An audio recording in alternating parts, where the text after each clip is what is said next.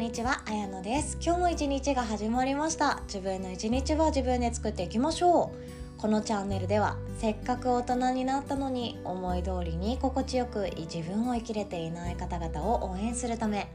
ヨガやマインドフルネス講師手相カウンセラー繊細さんのための個人ビジネスサポーターでもあるあやのがウェルビーにヘルシーに生きるヒントを一日一つお届けしております。今日はですね気づくと楽になる不安怒り後悔は自分のための感情であるっていうお話です。不安や怒りや後悔っていうネガティブな感情自分の心の中から湧き出てきたら嫌だなとかなんかもう早くなくなってしまえばいいのにもうどっか行けみたいな感じで追い出したくなるネガティブな感情があると思うんですけどこれって自分のための感情であることが多いなっていうのを最近よく気づくことがあるんですよね。そのお話を今日はプレゼントさせていただきたいと思います。不安怒り後悔っていう3つのワードを出させていただいたのでこの不安怒り後悔一つずつどう自分のための感情なんだろうっていうのを説明できたらなとは思ってるんですよね。でこれはどこかに教科書が載ってるとか参考文献があるとかじゃなくって最近私が感じていることが元ネタになっておりますのでいや違くないっていうのも普通にあるかもしれません。こちらもあらかじめご了承ください。でまず不安についてです。不安は思いっきり自分のための感情です。他人に抱く不安もそうです。自分の未来に対する不安もそうです。私って大丈夫っていう自分に対する不安思いっきり自分のための感情なんですね。でよくあの見落とされがちなのが他人に対しての感情。特にお子さんとか家族パートナー自分の親に対する不安。不満であることもあるかもしれないですけど今日は不安です。心配だなとかえ大丈夫かなっていう不安っていつだって自分のための感情なんだよねっていうことをよく思うんですよ。他人に向いていてもです。矢印のその不安っていう感情が向いてる方向が他人に向いていたとしても自分のための感情であることが多いんですね。じゃあ例えばなんですけど先日あった私と娘のやり取りなんですよ。えー、と休み時間今娘は新1年生ピカピカの1年生って自分で言ってるんですけどピカピカ言う自分で言わなくていいよとか思いながらも止めてはないんですけどピカピカの1年生で、えーと、初めて行く小学校そして友達知ってる友達がいなかった学校で1人2人3人4人5人って友達が増えていくその過程がもう嬉しくて嬉しくてたまらないそうなんですね。まあ、そういう嬉しい話とかあとは嫌だったなとかこんなことをされて嫌だったこんなこと言われてちょっと気になってるっていう話もしてくれます。でその中で私が勝手に不安に思ったことが何かっていうと休み時間一人でずっと読書してたんだよっていう話を聞いたんですよ。私心の中なぜかざわざわざわざわってしました。え一人なん？みたいな。休み時間友達と喋ってないの？とかえ友達と喋りながらなんかどっかトイレ行くとか友達と校庭に遊びに行くとか友達と雑談するとか休み時間しなかったの？って思った日があってもちろん喋ってる時もあるんですよね。で喋ってる日が多分ほとんどで今日休み時間まるまるちゃんがこんな話しててねめっちゃ面白かったんだよっていう話も聞くのであ喋ってんだなーっていうのは知ってて安心してたんですよね。でもある日そう一人で休み時間読書しててねっていうそのワードを聞いて私はざわざわざわってなったんです。自分の知っている世界と比べたんですよね。私の知っているその小学校の、えーと、頃の自分の世界に行っちゃって一人で休み時間読書してる。え友達いない子じゃんとかえ寂しくないとか勝手に心の中でジャッジをしてしまって多分自分は不安になったんですね。でそれは娘が不安になってないのに娘は多分その読んだ本が面白くってねっていう話がしたかったりいやこの本が初めて出会ってすごく素敵な絵だったのっていう多分話がしたかったんだけれども私そっからの話ちょっと自分が自分の世界に行っちゃってちゃんと最後まで聞けてないですね。記憶に残ってなくて。マジで申し訳ないって土下座したいくらいなんですけど。でもその時の自分っていうのは不安がよぎりました。それはうちの子友達いないのかなっていう心配。休み時間一人ぼっちなのっていう心配。これ不安ですよね。でこの不安っていうのは私が私が軸になっていてスタート地点は私で娘に向かっている矢印の不安ですよね。娘に対しての不安。だけれどもこれよーく見てください。娘がもし一人ぼっちになってしまっていたら嫌だなって考えてジャッジしてるのは自分で。っていうのもうちの娘が一人ぼっちで孤独であるっていう娘になってしまったら嫌だって思ってる自分の感情がむき出しになっていることなんですよね。自分のためなんですよこれって。娘が一人ぼっちだったら嫌だな心配だな。だってそれって寂しいじゃん。周りから見て寂しいじゃん休み時間一人で読書するなんて。でその娘が心配で心配で仕方がないっていう状態を抜け出したいっていう自分の感情なんですよね。それ自分のためですよね。自分が安心したいからそこでざわざわざわってするわけなんですよ。毎日毎日友達に囲まれていてこんなことがあってっていう話だけを聞いていたらざわつかなかったかもしれないです。だって安心できるから。あこの子は大丈夫だって安心できるからざわつかないんですよね。でも一人で読書してたんだっていう話。まだ聞いてないんですけど一人でねトイレ行ってねこういうことがあってねとか一人でねこういうことやってねとかなんなら一人でお家に帰ってきた日があったら私多分ざわざわざわってするかもしれない。でもそれは自分のための不安なんですよ。安心したいっていう。あうちの子友達といるとか友達ができたんだとか友達がいてよかったね一人じゃないねとかいじめられてないんだねよかったねっていう安心したいっていう自分のためだけの感情だと思うんですよね。なので他人に向けている不安っていうのも結局は自分のための感情だなって最近よく思っています。で昔の私の両親もそうだったと思うんですよね。なんかもう別に大学受験しなくってもいいとかもう有名な会社とかに入らなくっても全然いいもうそこら辺で平凡な人生を送ってそこら辺の幸せを感じるそれだけで十分じゃないかって言ってくれてたのに私はそれを全力無視してましたね。あと大学在籍中もいろんな国に行こうと思って13カ国行けたんですけどその時もそうですよなんかもう心配されるの分かってるからもう全て自分でお金も手続きしてお金も払って手続きもしてあっちの語学スクールも契約してその状態で両親に後出しで「あ実はね明日から行くんだ」みたいな連絡をしてなんかもうギョーッとされるみたいな そこまでしないと心配で心配でたまらないうちの両親は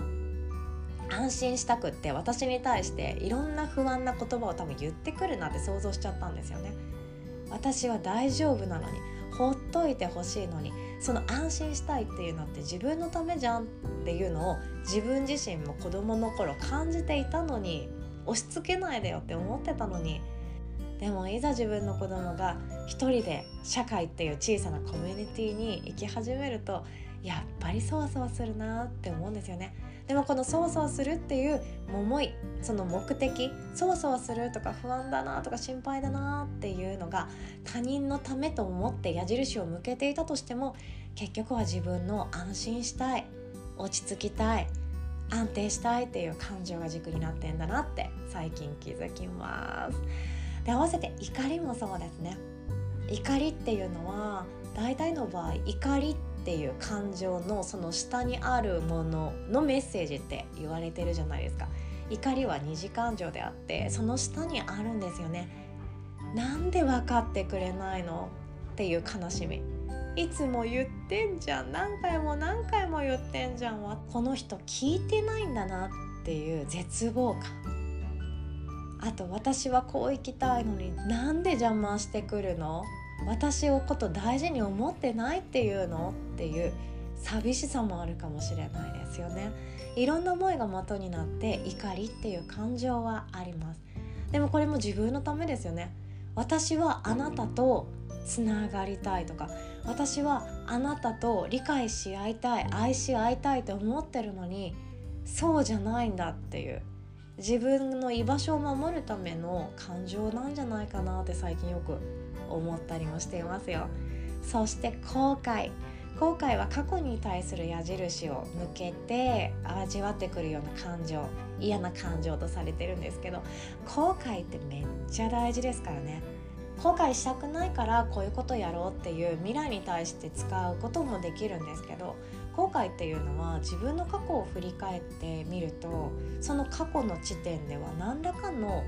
満たされるものもきっとあったはずなんですよね。私はその時一番いい選択をしているはずです。でそのいい選択をしているんだけれども自分の想像通りの結果にただならなかっただけ。だからこそ悩むんだと思うんですよ。自分のために自分でその時昔ですよね過去の自分は何か選んだことがある。でも今になってみたら想像通りの今じゃない。だからあの時本当はこうしてた方が良かったのかなって自分を責めちゃうんですけどこうすればよかったああすればよかったってあると思うんですけど結局のところ自分のことを守りたい大事にしたいという感情がめちゃくちゃ強く出てる感情だなって思うんですよね。そしてその後悔って別にあの後悔しているとかでも全然よくって後悔っていうものそれを味わえたっていうことが私は一番いいと思うんですよ。もうよくわからんこと言ってますよね。後悔を味わうって結構勇気がいるしエネルギーがいることだと思うんですよね。しかもあの悲観的になることの方が多いじゃないですか。過去の自分を振り返って。でもその感情を味わう経験を自分にさせてあげられた人って素敵だなって思うんですよ。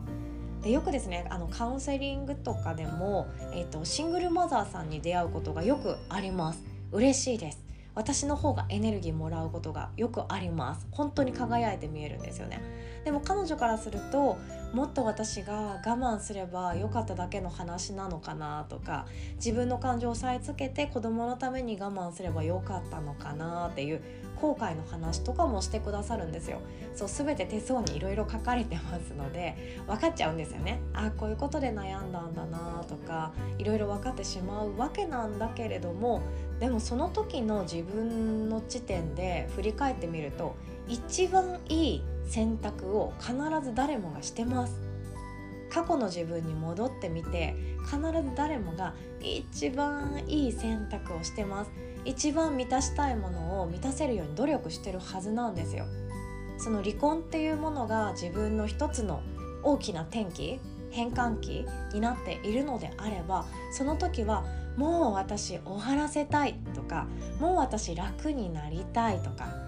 私は自由になりたい。だって私こんなに頑張ってるからもう一人で大丈夫。っていう思いを形にした瞬間でもあるんですよね。それって素敵なことだと思いません？もうなんかかっこいいなって思うんですよね。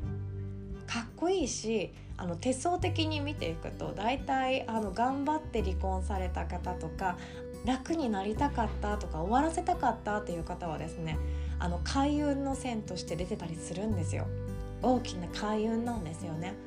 なので後悔って別にしなくてもいいんですよね。ただなぜ後悔するかっていうと今の自分に OK を出せていないだけだったりもするんですよね。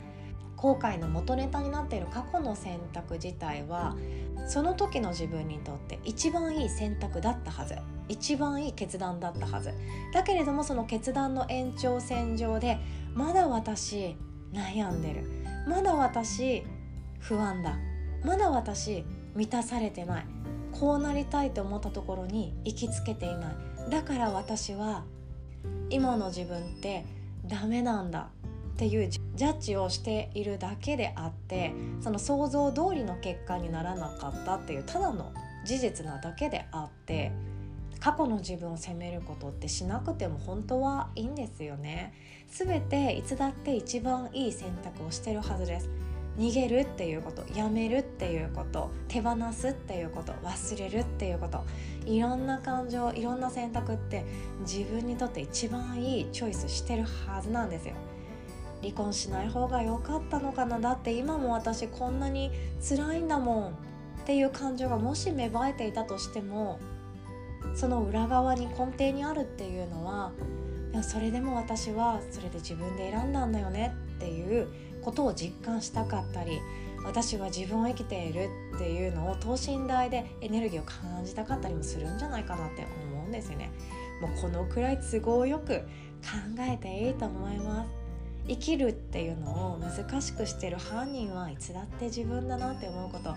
最近よく感じます。もうここからは余談なんですけどね。あのありがたいことに娘にもか一緒に帰ってくるお友達ができましてもう放課後うちで遊ぼうっていう約束をですねしてくれるんですよ。してくれるんですよ。もうめっちゃこれあの嫌味とかじゃなくていや嫌味入ってるかもしれないけど嬉しいんですよね。でその時に男の子も呼んできてくれるんですね。私の中でめっちゃテンション上がってます。私ちっちゃい頃男の子と遊ぶの一番楽だなとか楽しいって思うのが男の子だったんですよね